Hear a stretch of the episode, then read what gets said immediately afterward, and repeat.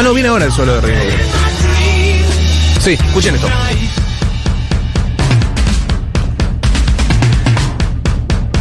¿Y qué viene después? Que es re interesante. Buen, buen ritmo, ¿no? El de Ringo. Buena, buen groove.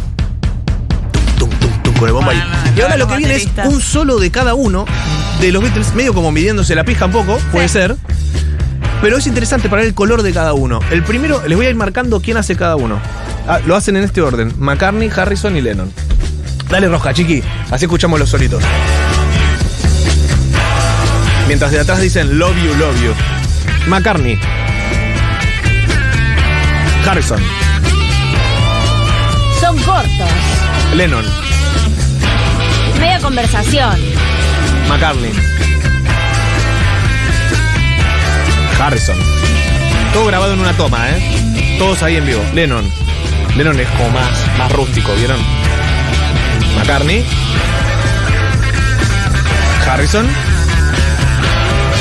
Y el último, John Lennon, para terminar. Y ahora viene la última frase del último tema del último disco de los Beatles, que dice, y al final, in the the love you take, o sea, el amor que tomás, es igual al amor que diste. Is equal to the love you made. Aplauden los chiquitos. O sea, den amor y recibirán amor. Y con Así esto- termina el disco. Y así termina el programa también, ¿eh? Y así termina el programa también. En Ay. realidad no, ¿Por qué? porque el disco tiene un tema oculto. ¡Oh, la verdad, la puta madre! Era perfecto. Porque los Beatles son los Beatles y no lo iban a hacer perfecto. ¿Y? Y ahora lo que viene a continuación, que si lo dejas que corra, va a aparecer en ese track que tenés ahí, chiqui. Tarda un rato, porque el disco era así, Y de repente Y te, de fuiste a, re- te fuiste a la cocina y dejaste el disco. y aparece esto. Un tema de 15 segundos.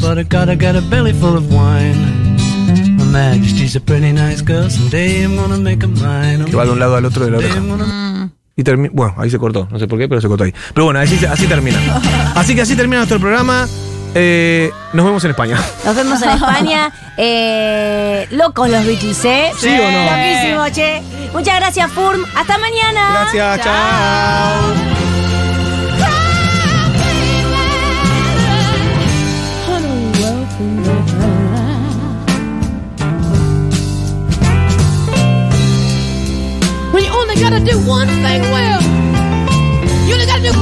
Arriba los corazones.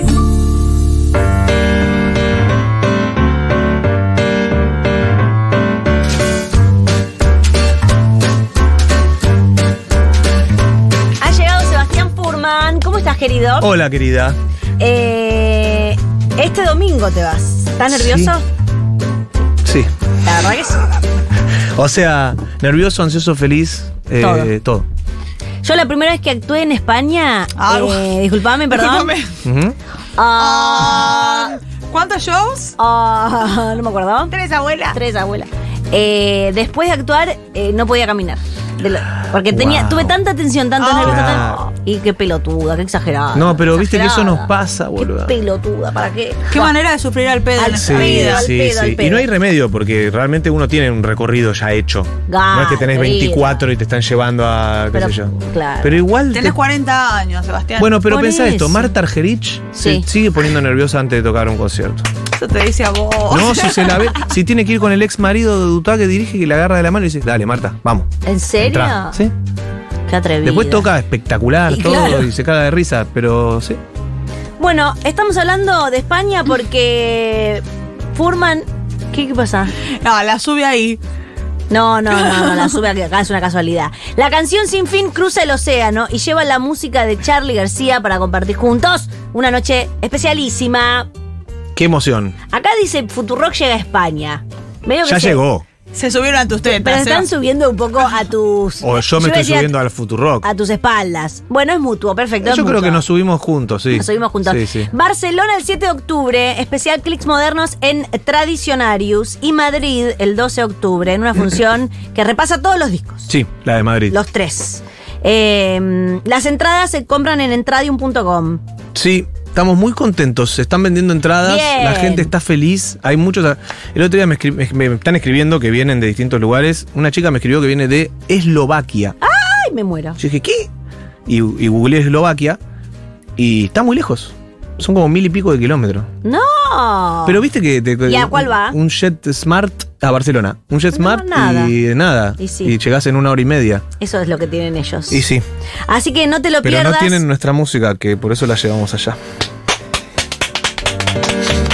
A Seba Furman, así que no se pierdan estas dos funciones en Madrid el 12 de octubre, en Barcelona el 7 de, octubre. octubre.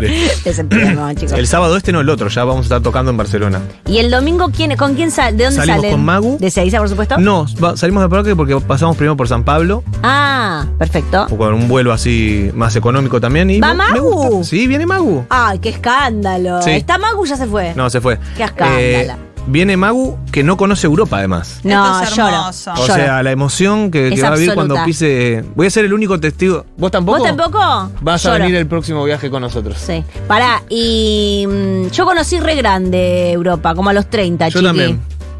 Tenés tiempo. Sí. Pará, eh, a Y los después 30 y pico. van llegando los del resto de los músicos. Vamos con la banda posta, ¿eh? Va toda la banda. Van llegando de a poco. Sí. Perfecto. Y. mm, Oh, ¿podés mandarme muchos videos de Magu? Todo, llegando? te voy a mandar todo. Por favor, sí. te lo pido. sí. bueno, eh. ¿Qué más? ¿Quieres en- saber algo más? Entradium.com. Entradium.com. Vayan, eh, va a ser muy espectacular Sí. estos shows. Lágrimas y risas. Lágrimas para nosotros también, aparte, porque nos identificamos mucho con la gente que se va. Sobre todo en esta, con esta música que habla de esa época, Claro. ¿no? Porque se cumplen 40 años, justamente. Y hay canciones que hablan del exilio, básicamente. Claro. Durante la dictadura y tal. Entonces, este, va a ser. Va a ser muy fuerte, sí. Muy bien. Bueno, ¿Estás llorando, Seba, ya? internamente sí. ¿Las cositas ya preparaste? Nada. No, no digas así. Ah, la valija. Bueno, sí, no, pará. El show está preparado. No, el show está preparado de hace un año. Es verdad. Pero eh, de hecho está en un muy buen momento el show, porque lo Bien. tenemos muy afilado. Eh, no, no preparé la valija Ya nada. no es como antes, ¿eh? que uno se iba en bikini y se compraba todo allá. No, ¿Te acordás que antes se hacía eso Sí. en el kirchnerismo? totalmente. Bueno, no. cuando teníamos el salario más alto de América Latina. ¡Claro! Ay, Dios mío. No, Danila, estás pasado roja. Eh, Bueno, eh, ¿quieren que les cuente de qué vengo a hablar hoy? Sí quiero. Hoy, o sea, en un momento pensé hablar de la música española. Pero después dije, mejor ir, conocerla en profundidad y, volver, con, el él. conocimiento. Claro, Crónicas. Estaba anunciado esto. Con Estaba en rutina. ¿Qué cosa? Música española palpitando su gira por el país. No, y se dio cuenta que no es que mejor no. No, mejor no. Entonces dije, vamos a hablar de este disco que se cumplieron no sé cuántos años, que se llama Abbey Road. Que en un momento yo hablé de una canción que es Something en esta columna, analizamos toda la canción. Y dije, hoy es un buen día para hablar de Abbey Road, Bien. que no tiene un carajo que ver con España. ¿Y por qué tienen que tener que ver con Pero hace España? dos días se cumplieron, eh, salió en el 69, así que no puedo hacer la cuenta, pero es muchos años de su lanzamiento. A ver. salió un 26 de septiembre. ¿53? 54. 54. Ah, muy bien, chicos. Hoy hice dos cuentas al aire. Sí. Bien, ya bien. está. Ya te, te puedes dar por no sé, ¿Satisfecha? Soy profe de matemáticas. Ya está su profe. Hay gente que da clase con mucho menos. Bueno, em, bajando línea. Hoy, eh, Abbey Road. Entonces, les voy a contar la historia de Abbey Road rápidamente. Dale. Eh, ¿Ustedes se acuerdan que el año pasado fue que salió el documental de los Beatles, este de Let It Be? Sí. Sí. Fue el año pasado, ¿no? No sé. Fue el otro. No sé. Ay, no sé, Fue en pandemia, me parece. No, no, No fue en sé. pandemia. ¿No? No, no, porque hicimos la columna acá. Pero hubo un momento de pandemia que ya veníamos. Veníamos En el fade out el- de la pandemia. Sí, fue el fade out de la pandemia. Pues fue yo me acuerdo 2021. que lo vi en casa con mi marido en un momento que Sí, no se que podía ir a ningún lado. Está bien. Ahí, fin de 2021. Bueno, no importa. La cosa es que ese documental muestra el proceso de los Beatles de lo que iba a ser su último disco oficialmente lanzado. Pero en realidad este concierto en la terraza, todo lo que estaban haciendo, ¿no? Esta locura que querían hacer, que era como una especie de reality, el primer reality que era filmarse, bla, bla, bla. No salió bien, como ustedes pudieron ver, en el documental. Se separaron, qué sé yo, y decidieron en un momento, bueno, hagamos un último disco bien, como la gente.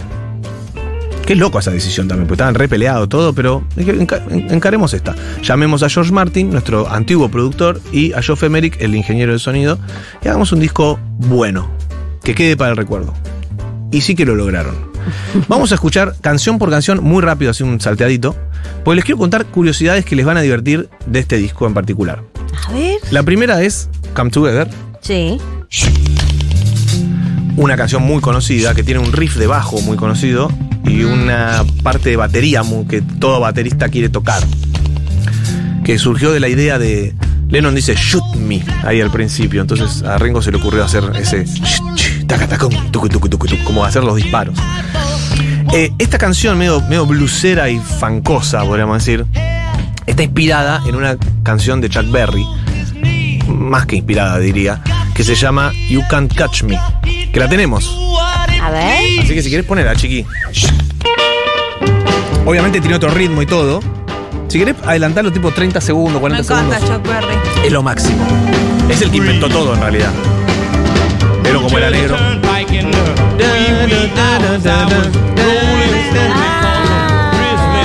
espectacular. He come a flat. O sea, la misma frase agarró Lennon. Sí. He come a flat. Bueno, que parece que lo llevó al estudio y qué sé yo. Y gracias, Es chiqui. Si como- querés volver a Come to Ver. Como si fuera un, ¿cómo le dicen ahora? Como una- un sampler hizo, un sampler de, Hizo como no un digital. sampler, sí. Como un sí. sampler ¿Cómo le dicen ahora? Dijo. Eh, sí, eh, y de hecho, lo, como Lennon dijo que había sacado esa frase en una entrevista, eh, lo, ¿cómo se llama? Lo denunciaron, le hicieron un juicio, lo, Claro, per- eso- lo eso te iba a perdió. decir, ¿No es choreo esto? Sí, lo perdió. O sea, no es, en realidad no es choreo, porque hizo todo un tema que nada que ver después, pero sacó una frasecita, perdió el juicio y tuvo que grabar el tema de Chuck Berry en un disco nuevo de Lennon que se llama Rock and Roll, que hay una versión de Lennon cantando el tema de Chuck Berry, como dándole las regalías. Es como hizo ese gesto, como Ah, diciendo, claro. te grabo el tema y te haces multimillonario de nuevo. Claro. Como si eso fuera posible. Bueno, Pero no estaba fallecido ya, Chuck Berry. no, en ese momento Ah. no. Fue en el 70 y pico Claro. que pasó esto. Ah, pensé que era mucho más grande. Bien. No, igual era grande ya. Pero sí, porque el tema de Chuck Berry es del 56, Claro. por ahí. Sí. Bueno, el siguiente tema es Something. No voy a hablar de Something, ya hicimos una columna acerca de Something, una de las mejores baladas de la historia de la música. A veces iba a decir una de las mejores columnas que hice. Creo que También, lo mismo, Creo que lo también. mismo. Perfecto, se va. Eh, después viene un tema que se llama Maxwell Silverhammer, que es una porquería, es un tema de Paul McCartney, quiero aclarar esto, pero hay una cosa curiosa de Maxwell Silverhammer, que es una canción que habla de un, un martillo, eh, que lo pusieron al, al asistente de los Beatles, el Mal Evans, el que cargaba los equipos, el grandote, que no sé qué parece que tiene una deuda con no sé qué, entonces le dijeron, bueno, toca un instrumento. Entonces lo pusieron a tocar un martillo, can, can, hay un, como un ruido de martillo, Sí. y, y claro, figuran los créditos del tema, entonces Tiene plata. si vos tocas en un tema de los Beatles, cobrás toda tu vida. Mirá vos. Es espectacular. Le hicieron como un mimo así de generosidad. De... Espectacular. Sí. Em, el tema número. Es la, es la canción que menos suena igual por ahí. es la que menos suena, pero ya Pero alcanza ya- con lo que suena. Perfecto. Siguiente tema. eh, piquemos. Vamos a poner es- esta canción. Qué temazo, oh, Darling, ¿no? ¿Qué tema? Todo este disco es espectacular. ¿Qué género es este tema? Balada. ¿No? Vals. No, pero está bien la idea que tuvieron. En realidad, para mí es un blues. Ah. Para mí es un vals. Tum, tum, Pasa que tum, tum. el blues tiene subdivisión ternaria también en cada pulso, pero vos escuchás 2, 3, 1, 2, 3, 1, 2, 3. Eso escuchás vos, ¿no? Si tuviera que bailar esto es un vals. Ok, o sea que el vals y el blues no están tan lejos. Cuidado. Oh Darling, ustedes saben que esta canción es una de las performances vocales más increíbles de Paul McCartney, que quiso imitarlo a Lennon, porque Lennon tenía esa voz para cantar este tema en realidad.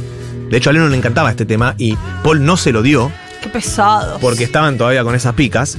Pero ¿qué hizo Paul para que su voz suene más carrasposa? Porque en general Paul era más dulce cantando, digamos.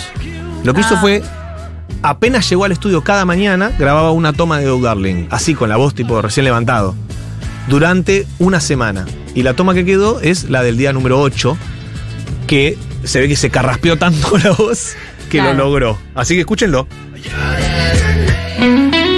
No. ¿Sos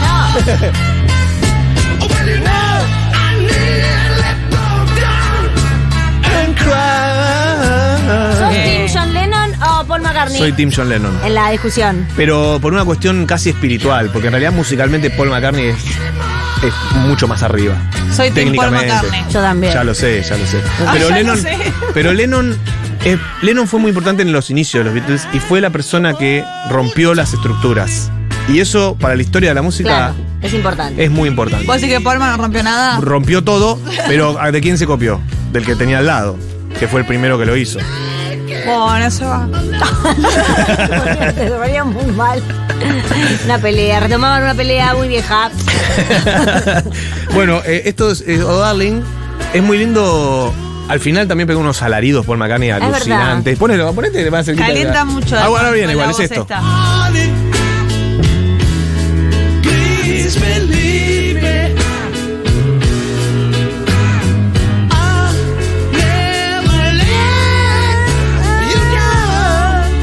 Casi en registro femenino, ¿no? Ahí viene.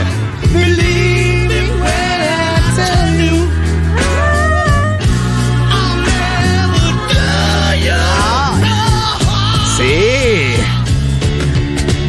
Excelente. Lo beso, ¿eh? Oh yeah. Clink, clun, clun, clun. El tema que sigue es un tema que es medio en joda, que le dejaron meter a Ringo, de autoría de Ringo, que se llama El Jardín del, Yo soy del Cefe, Pulpo. mami. Ese es, este es. Fua, mi amor, me gusta Dale, cómo dale. tu Qué loco la diferencia de, No, no basta que me de espíritu. La diferencia de espíritu. Ojo, dice el chiqui. Ojo, che, pero son, No, no, son- no. son claramente diferentes. Hay una diferencia de espíritu, De digamos. espíritu la hay. Sí, sí, sí, sí, sí, sí, totalmente.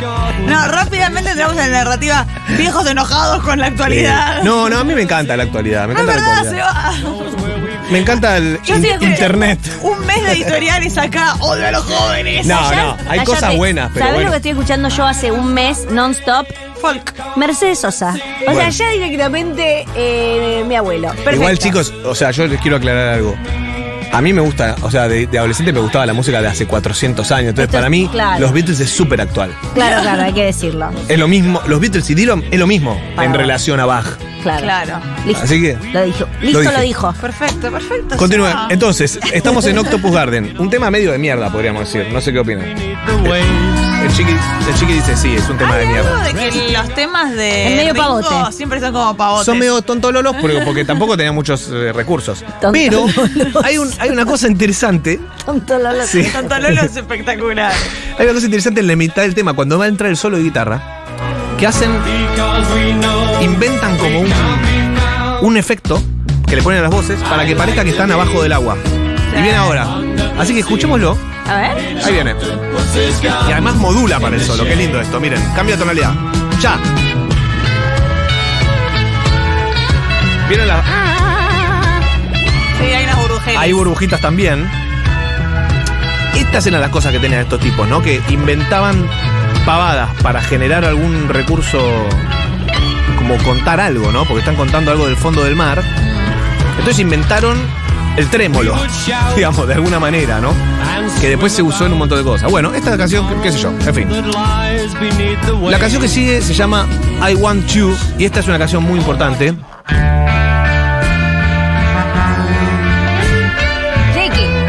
Esta canción es de John Lennon, quiero aclararlo porque esta canción es una de las madres del metal, del punk, del grunge. No tanto, en- no tanto esta parte, que igual tiene algo medio oscuro, ¿no? Y otro blues. I want you so bad, it's right. Que lo único que dice la letra de la canción, que dura como 7 minutos, es Te quiero garchar. ¿No? I want you so bad es como te quiero fuerte. Sí, porque este quiero, el I want you yankee, no es de. Te no es, de- deseo es más, como ¿no? te deseo, claro. Y No so es te bad quiero. Te deseo es mucho. Mucho, claro. un- sí. Esta canción eh, a mí me gusta mucho. Tiene toda esta instrumentación y el, el solito de bajo, el Hammond ese. Pero lo más interesante que tiene es el uso de el mini moog. Una de las primeras veces que se usaba el mini moog, en realidad lo usó Wendy Carlos, ya hablamos de la columna de Wendy Carlos. Sí. Un par de años antes hizo todo un disco de Bach con mini moog. Con moog en realidad, con el moog enorme. Pero en este tema tu- tuvo una idea Lennon que era que quería demostrar esto de, de desear tanto que se te explota la cabeza. Entonces lo que hizo fue poner ruido, un ruido blanco, que cada vez como que se va comiendo más al tema. O sea, hay una coda final muy larga. Si quieres, puedes ponerla ya, no sé, tres minutos antes del final. ponerlo. Ahí está. Se repite como toda esta vuelta, ¿no? Pam, pam, pam. Pam, pam, pam. Parece un tema del 78. Algo como una aspiradora. Esa aspiradora es el ruido que cada vez va copando más al punto de que empieza a tapar a los instrumentos. Y Leno dijo, dale más, dale más, dale más, dale más. ¿Cuánto falta ponerle? ¿Un minuto y medio? O sea, fíjate Un minuto y medio. Y, eh, que no lo escuché nunca, te tengo. Lo tengo en las entrañas. Bueno, y empieza así, así, así. Si querés puedes adelantar un poquitito más, Diego, para que escuchemos ya cuando el. O sea, hay un trance acá, ¿no? Buscado. Quiero escuchar hasta que termina para que vean el, el corte drástico. Dale, chiqui, dale rosca.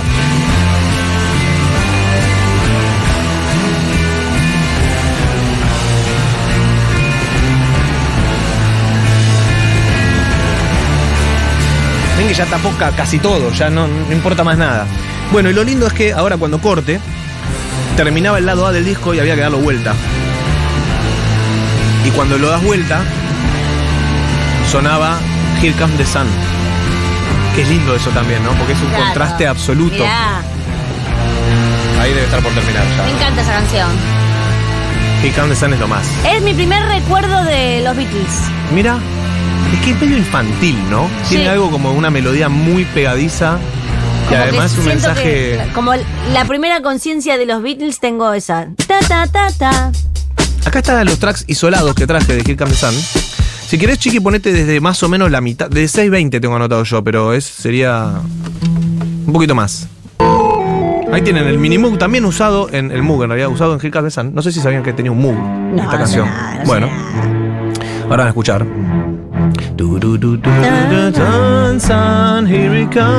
No, es esta parte.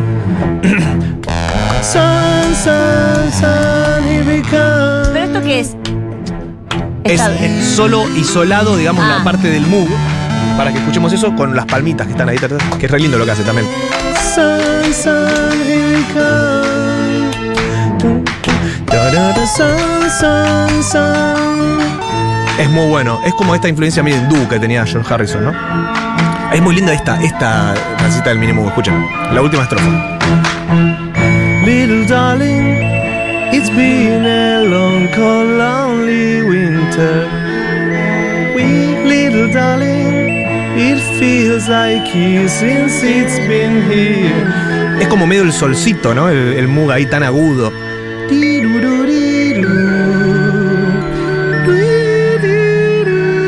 It's alright. Me encanta ese, ese, ese colorcito de the Sun. Bueno, continuemos.